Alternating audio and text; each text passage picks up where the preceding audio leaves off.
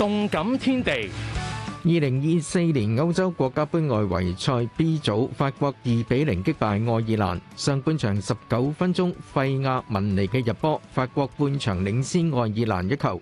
到临下半场嘅入球，为法国拉开优势至二比零。另一场 B 组赛事，荷兰三比零击败希腊。荷兰上半场初段已经领先三球。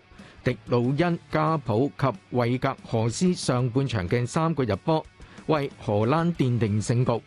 兩場 B 組賽事之後，法國五戰五勝，現時有十五分，喺小組排頭位。